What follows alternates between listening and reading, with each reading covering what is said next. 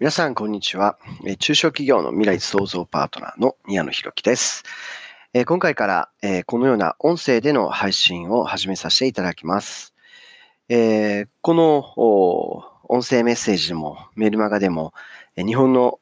政治経済の状況、世界の政治経済の状況というのを、お伝えしていきたいと思います。なぜこのような情報をお届けするのか。それはですね、知るということがとても大切だというふうに考えるからです。え私たちが世界で起きていること、日本で起きていることっていうことをもしも知らなかったらどうでしょう？それはですね、私たちがこれから作っていく未来、その未来に対してですね、情報がないままにえ突入していくということになってしまいます。そうすると、準備も何もない、突然の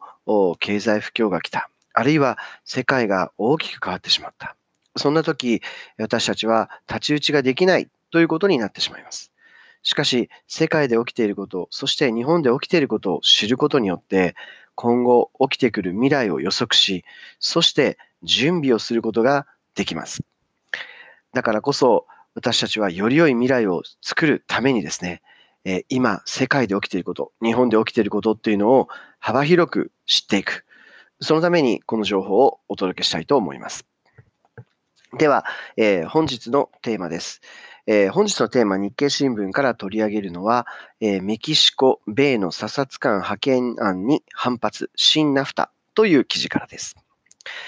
えー一見あまり、えー日本で暮らす私たちには影響がないような記事のように聞こえるかもしれませんが、実は大きな、えーポイントが隠されています。まずは記事の内容を簡単にご説明したいと思います。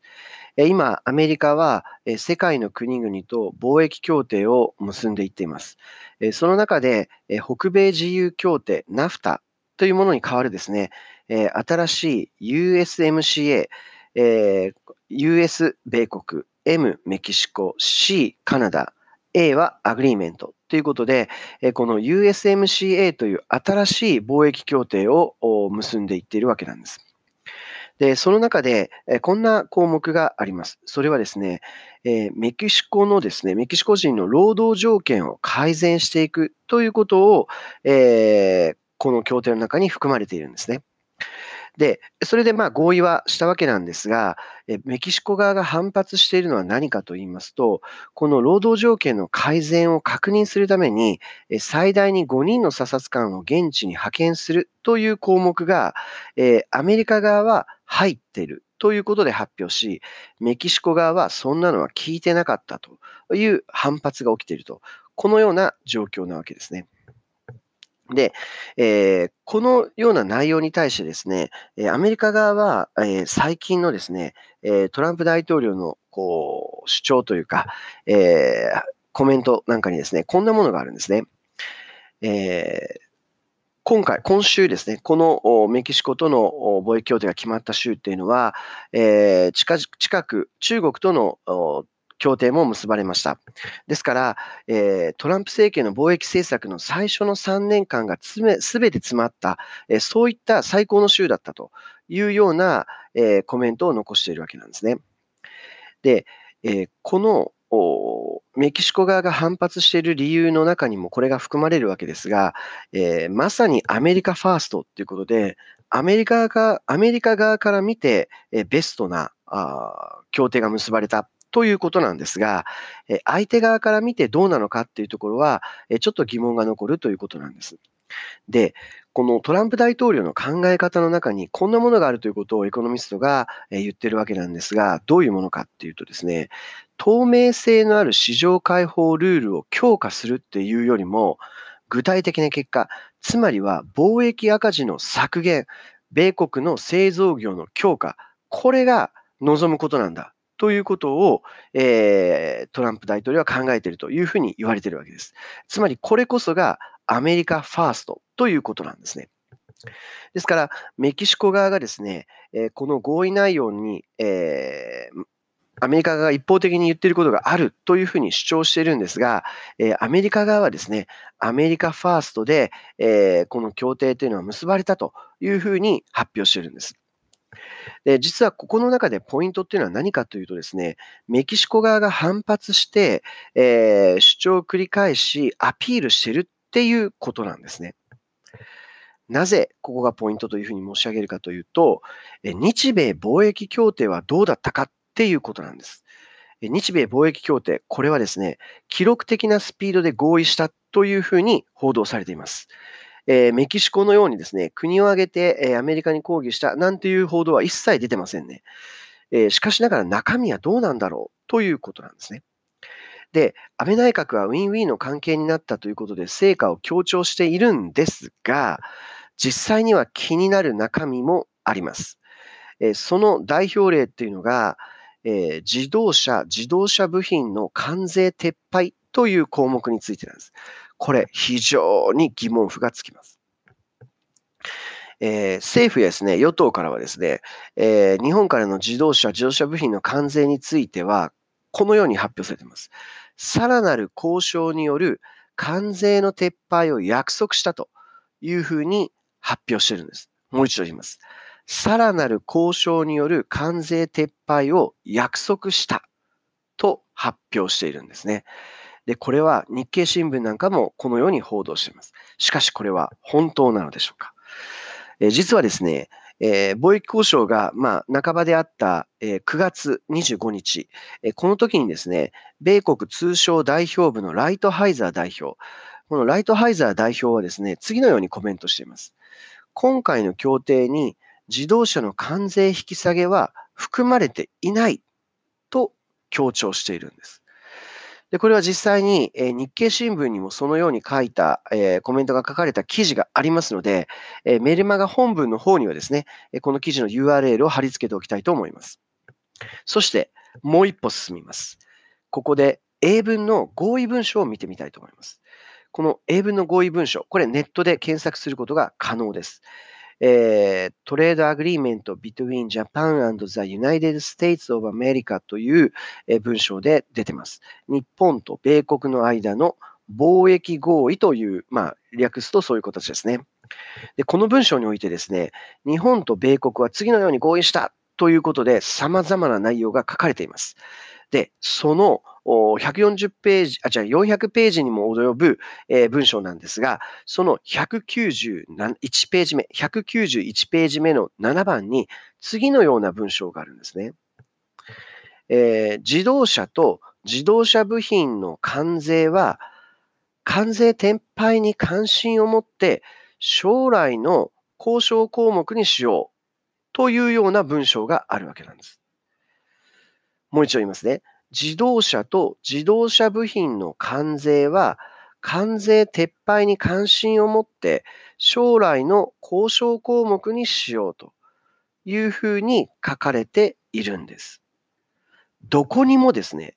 撤廃を約束などとは書いていないんです。つまり、ライトハイザー代表のコメントの通りで、今回の交渉には入っていない、将来話し合いましょうっていう文章が書かれているだけなんです。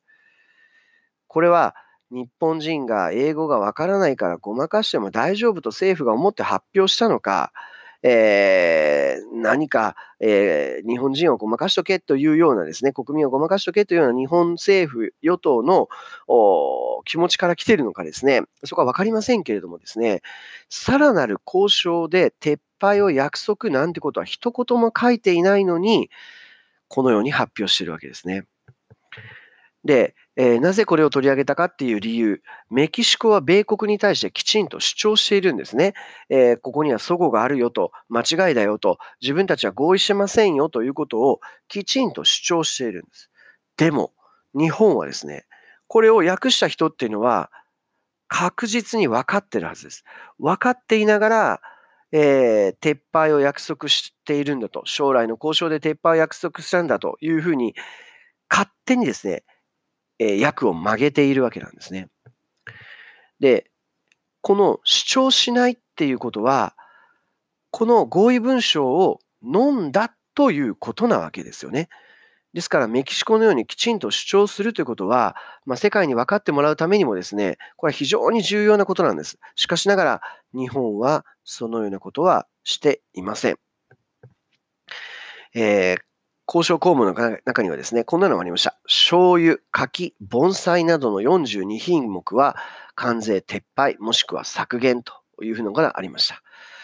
まあ、これは、えー、重点項目なんでしょうか。えー、このあたりのことでですね、関税撤廃したなんていうことを強調されてもですね、えー、あまり大きな影響はないと言わざるを得ませんね。で、まあ、こういったですね、あのー、状況の中で、ウォール・ストリート・ジャーナルにはこんなコメントもありました。えー、トランプ大統領は米国貿易政策の改革に対する賭けに、先週、多方面にわたる勝利を主張したと。この多方面にわたる勝利、これを喧伝しているわけです。えー、各国、いろいろ思惑があって、えー、ぶつかり合っている主張もしてますが、日本は全全く、えー、ノンストレス、主張なしで、え終わっています。あしらわれているのではないでしょうかえ。政府の発表、与党のコメント、残念ながらこれを信用するってことは難しいですね。えそして、え、アメリカの報道にはですね、こんなものもありました。日本はなぜここまで米国にへつらうのか。これをアメリカの、え、メディアが報道しているわけです。非常に残念ですね。で私が心配なのはですね、日本が知らないままに衰退の道を進んでしまっているということなんです。これが非常に心配です。で、また、こういうことはですね、消費税の増税によってですね、ますます顕著になると考えています。で、加えて、今回のような貿易交渉で知らず、え国民は知らないままにですね、不平等な条約みたいなのが結ばれているってことは、本当に知らないままに衰退していくってことが避けられなくなってしまいます。あとですね、この記事とはちょっと別なんですが、えー、英文の資料なんていうのもですね、見ているとこんなこともありました。えー、何度も何度も同じ間違いをする日本と芸術と書いてあるんですが、これはですね、日本は消費税増税という間違いを何回も犯すという記事なんですね。えー、きっとですね日本、同じ間違いを犯すのはですね、日本と芸術だということが言いたいんだと思いますが、えー、内容はこんなことが書かれています。日本は緊縮財政にふさわしくない時期に消費税も3、消費税を3度も引き上げた。3度目は、3度目の増税は予想よりもはるかに大きな打撃を経済に与えているということなんですね。まあ、この緊縮財政にふさわしくない時期というのは、いわゆるデフレの時ということです。まあ、インフレの時はですね、え多少消費の抑制をするということをしてもいいということになんですが、えー、緊縮財政にふさわしくない時期、つまりはデフレの時にですね、消費税を上げると、ますますデフレになってしまって、経済は大きなダメージを受けるということなんです。で、次に日本経済研究センターが今週発表した10月の月次国内総生産は前月比3.7%減少となった。消費税が8%から10%に引き上げられたことが響いた。これは政府が同じ過ちを犯し、消費税を5%から8%に引き上げた2014年4月の GDP に迫る落ち込みぶりだということですね。日本の新聞にはここまではっきりとは書かれていません。世界から見ると消費税増税は愚かな選択だったということは明白だということでしょうね。えー、このようにですね、えー、私たちは知らなければならないことを知らされていないという現状にあることは、えー、思っておかなければなりません。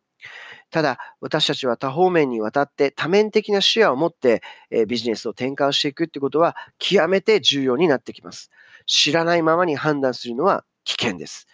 やはり学ぶことは重要だというふうに強調したいと思います。本日はここまでです。どうもありがとうございました。